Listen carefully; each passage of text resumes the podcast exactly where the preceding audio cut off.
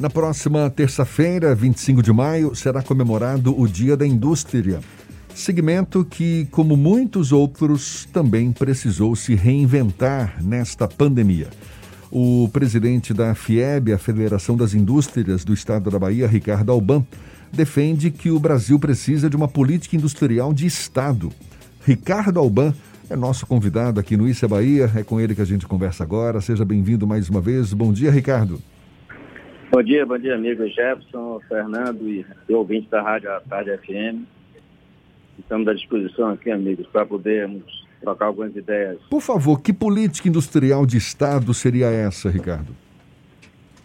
Amigos, é, política industrial é algo que talvez também já tenha se criado tantas interpretações equivocadas. Até hoje eu tive a oportunidade de ler num, um artigo no Estadão aqui de Celso Ming, também eu acho um pouco equivocado sobre o que a indústria tanto fala. Mas política industrial de Estado é aquela de que não se pensa num, num momento de governo, mas se pensa na economia como um todo. E aí, Fernando, se você me permitir, Jefferson, eu gostaria de ser um pouquinho mais amplo, porque são explicações muito simplistas. O que pressupõe uma política de Estado pressupõe-se uma política de nação. O que pressupõe uma política de nação é nós não vivermos eternamente no nós e eles. Quer seja isso politicamente, quer seja isso entre os setores de, de, de atividades econômicas, não existe nós, indústria, eles, agriculturas, nós, indústria, eles, comércio. É tudo uma complementariedade. Então, quando nós falamos também de política de Estado, é porque falar de indústria é pensar no médio e longo prazo. Daí que vem a necessidade de uma política de Estado e não de governo.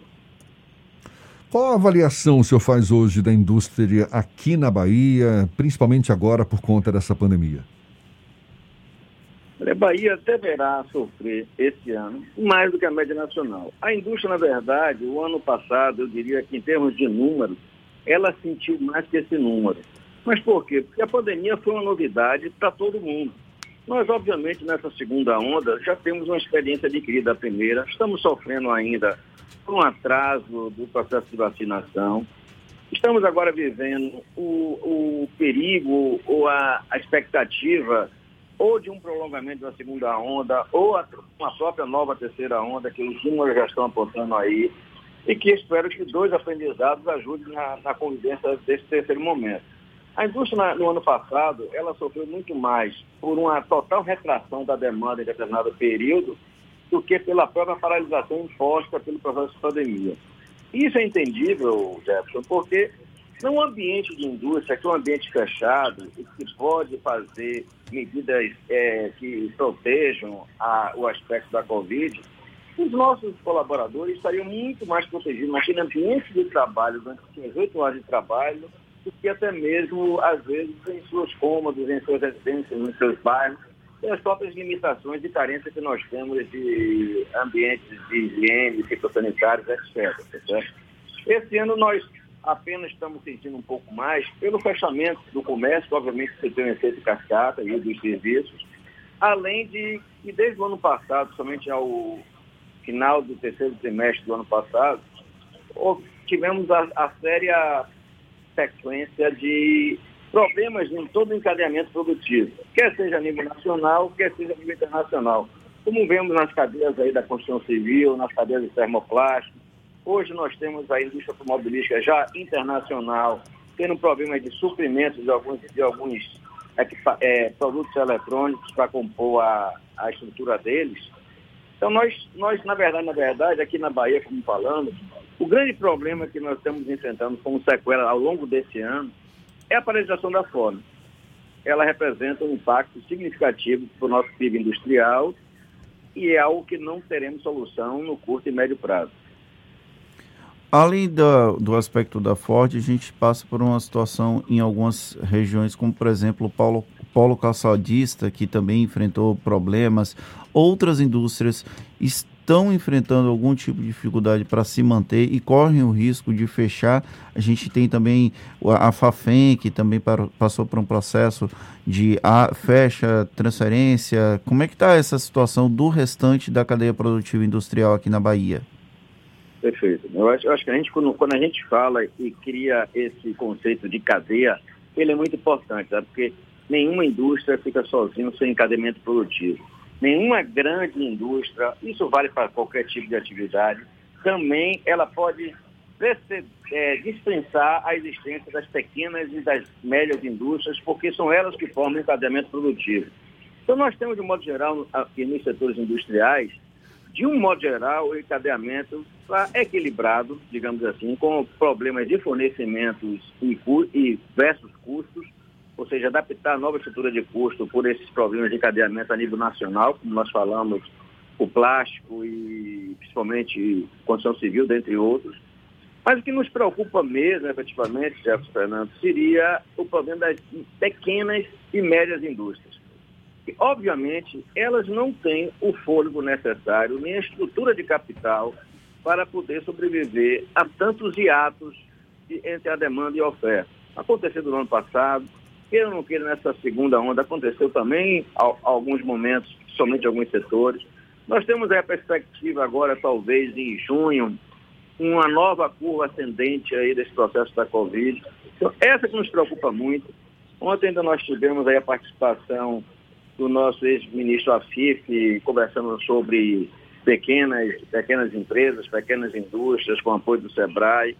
Então, é algo que a gente tem que ver como podemos é, mitigar esses impactos dentro desses diversos programas de apoio do governo federal e também estadual e municipal. Agora, sabemos que a cada momento que esses ciclos vêm, as dificuldades ficam maiores para todos os entes, desde as pequenas e médias indústrias, ao, ao, ao setor público, municipal, estadual e federal, que são processos que não estavam previstos. Tá então, esse conceito de que nós podemos trabalhar, com, convergir, encontrar soluções negociadas e discutidas, ela é fundamental. Nós temos que criar um, uma ambiente de cumplicidade para que a sociedade seja minimamente impactada.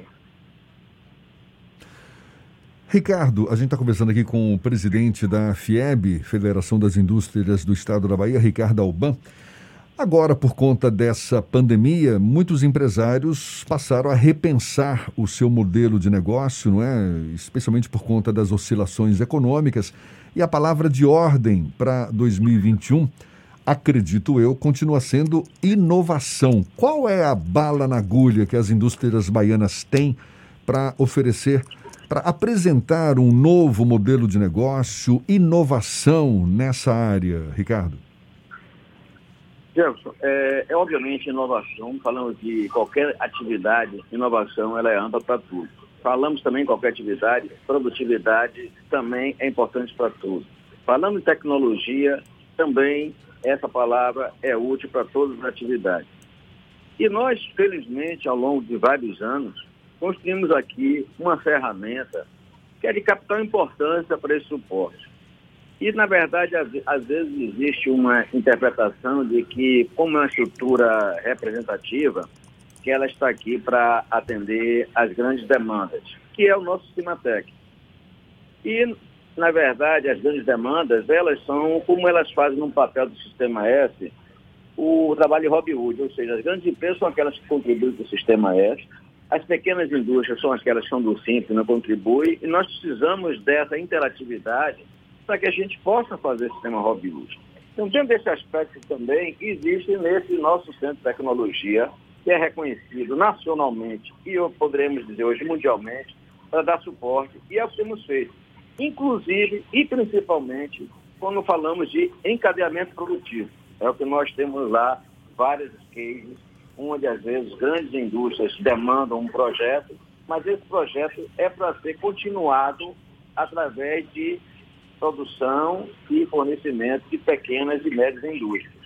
Nós não temos no Cimatec aqui, além da, daquele site Norlando Gomes, onde nós já somos aí o maior centro de supercomputação do Hemisfério Sul, onde nós temos lá o Instituto Brasileiro de Robótica, onde nós temos lá o Instituto de Tecnologia da Saúde, Estamos desenvolvendo agora uma vacina de RNA de terceira geração, junto com os americanos e os indianos, para a Covid, mas que servirá também para uma série de demandas de outros tipos de vacinas. Isso é uma parceria com a Fiocruz e mais três ministérios. realizamos o Cimatec Park, que justamente para dar suporte tecnológico, continuidade, para sair apenas de projetos de bancadas para ir para plantas pilotos, lá em Camaçari. Inauguramos em 2019, em outubro. De lá para cá, nós já estamos triplicando o investimento, somente na área de óleo e gás. Estamos prospectando aqui na região petropolitana de Salvador, que chamamos de Cimatec Mar, em algo próximo, ou seja, ao lado do mar, para dar suporte a todos os projetos nossos de offshore. Estamos olhando com muita atenção o que está acontecendo no processo de interiorização, graças a dois vetores de desenvolvimento econômico desse Estado, que se chama mineração e também energias renováveis. Com isso, já estamos na, é, na prancheta, analisando o que estamos chamando nesse momento de Cimatec Sertão, temos tido, tivemos a semana passada, inclusive, uma reunião com três ministérios, coisas que difícil de a gente ter tanta convergência aqui nesse país, nós estamos tendo, que é o MCTI, o Ministério da Ciência e Tecnologia, o Ministério do Desenvolvimento Regional, mais o Ministério de Infraestrutura, junto com o Exército e nós do Senai Cimatec, para a reativação e volta da navegação viável e econômica do Rio São Francisco, com isso darmos um novo vetor de crescimento para aquela região. Existem projetos aí em desenvolvimento do, do setor sucrocoleiro para aquela região, ao lado oeste do Rio São Francisco. Então, tudo, todo esse processo é importante para que a gente tenha duas coisas. Primeiro, de, de diminuir essa, essa dependência de uma matriz concentrada econômica ainda da Bahia, que é polo petroquímico, que é celulose, e mais ainda, desconcentrar a essa atividade industrial econômica, que é isso existe em todo o país, em todos os estados, que está aqui na região metropolitana, fazendo com que ela seja um processo de interiorização maior ainda. Então, isso tudo a gente só consegue não com a atração de incentivo fiscal, que hoje virou uma bala comum. Temos coisas que são inerentes à, à localização, ao espaço geográfico, como mineração, por exemplo, fotovoltaica, que temos a parte aqui onde temos grandes ventos e, e insolação e na mesma região.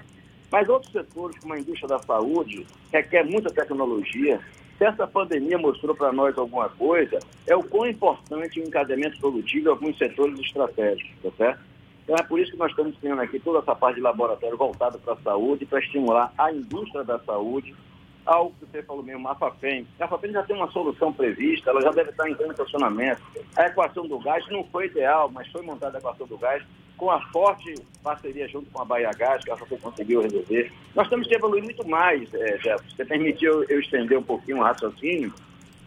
Não, Nós mas... temos aqui, por exemplo, o grande, o grande estimulador um novo repique da industrialização dos Estados Unidos foi o shale gás, todo mundo sabe disso e o shale gas lá ficou, ficou mais facilitado a imensa rede de distribuição de, de, tubos, de dutos que existe nos Estados Unidos, pronto, desde a época de Rockefeller.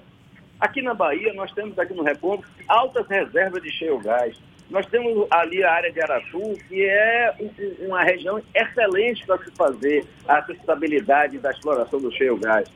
E shale gás é uma matriz, é, o gás é uma matriz tão importante, não só para como matriz energética, obviamente, para as termoelétricas, porque nós sabemos que não dá para ter uma sustentabilidade de energia apenas com energias renováveis. Nós precisamos ter energia firme que vem das termas, que vem das, das eventualmente nucleares, no Brasil só existe agora a possibilidade de hangar Mas temos é, também como insumo, que é o que nós falamos da façanha energética. A, nosso agronegócio não é algo estratégico, não é algo fundamental. A pandemia nos ensinou que o encadeamento produtivo é algo preocupante. Então, nós precisamos nos preocupar com o encadeamento do agronegócio, principalmente na área de fertilizantes. Fertilizantes, quando você fala nisso, se fala em gás. Então, nós temos aí grandes oportunidades. A construção da ponte Salvador e Itaparica, estão criando dois, dois vamos ter dois é, áreas de, de, concentração de operários, um do lado de Itaparica, outro do lado de Salvador, que deverá movimentar bastante a nossa economia aqui da região metropolitana, e esse novo vetor que é aqui a, a Bahia de Todos os Santos, é, pelas, informações que nós temos, o primeiro pilar deverá ser iniciado agora, em agosto, setembro, do lado da, de Itaparica. Teremos aí também o VLT, o BRT em andamento. São a várias própria, as frentes, própria, né? A própria privatização da, da refinaria Landulfo Alves aí pelo Fundo Mubadala deverá, a partir do final do ano, quando ele assume definitivamente, dar um novo escopo de processo de investimento e ampliação da matriz da refinaria. Nós temos algo em andamento hoje, que a própria Braskem, que está num processo, provavelmente, de troca de, de participação acionária, isso sempre significa novos posicionamentos. Eu, eu acho que essa equipe é boa, mas esse ano ainda vamos ser impactados pela perda do PIB representativo que a foto tem para a indústria e principalmente para a empregabilidade e, e obviamente, o, o, poder de consumo regional. Tá certo. Ricardo Alban, presidente da FIEB, muito obrigado mais uma vez. Seja sempre bem-vindo aqui conosco. Bom dia e até uma próxima, então. Eu que agradeço, amigo. Um abraço a todos, bom fim de semana.